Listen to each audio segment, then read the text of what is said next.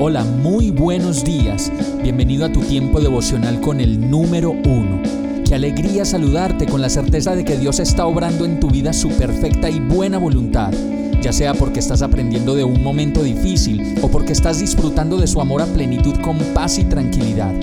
Llegó la hora de tomar tu Biblia, pues de seguro Dios te va a hablar, te va a reconfortar y lo mejor de todo, te va a dar las respuestas que estabas buscando. ¿Qué esperas? Vamos, súbete de una vez en este pequeño pero eterno vuelo devocional con destino al cielo.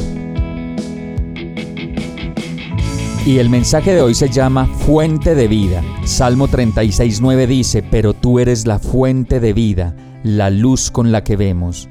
Cuando vemos los resultados de lo que hacemos y encontramos dolor, división, peleas, pobreza, hogares separados, degradación, violaciones, robos, ambición, lujuria, drogas, abortos, narcotráfico, egoísmo, iniquidad, impunidad, niños reclutados para la guerra, gente muy rica a costa de los pobres y muchas cosas más, no podemos más que decir que todas estas cosas no son fuente de vida, de ninguna manera, pues aquello que traiga pobreza, división, sufrimiento, llanto y desigualdad, nunca será fuente de vida, sino de muerte.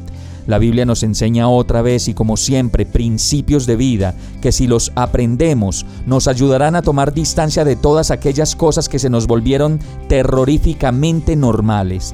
Y en este verso el salmista nos dice que Dios es la fuente de vida pues Él no quiso nunca que nos destruyéramos a nosotros mismos, ni nos matáramos los unos a los otros, ni muchos menos que de manera descarnada viviéramos nuestra vida sin importar la de los demás. Termina el verso del Salmo 36, que Jesús no es solo la fuente de vida, sino que es la luz con la que vemos, y qué bueno sería que nos pusiéramos en la tarea de tratar de ver la vida y todas las cosas que hacemos y que vemos que suceden a la luz de esa luz que nos permitirá salir de la oscuridad en la que vivimos. Vamos a orar. Ayúdame Señor, te necesito.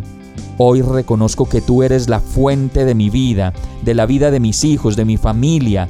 Ayúdame a ver con tu luz, pues tú eres quien le da la luz a mis ojos.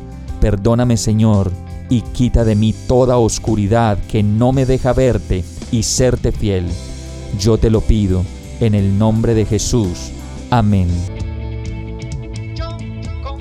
Hemos llegado al final de este tiempo con el número uno. No te detengas, sigue meditando durante todo tu día en Dios, descansa en Él, suelta los remos y déjate llevar por el viento suave y apacible de su Santo Espíritu.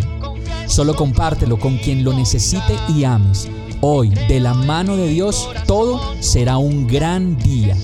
Para más información visita nuestra página www.iglesiabierta.com o llámanos al 313-334-0116. Oramos y rogamos para que cada día te enamores más de Dios y para que no pares de pasar todo tu tiempo con el número uno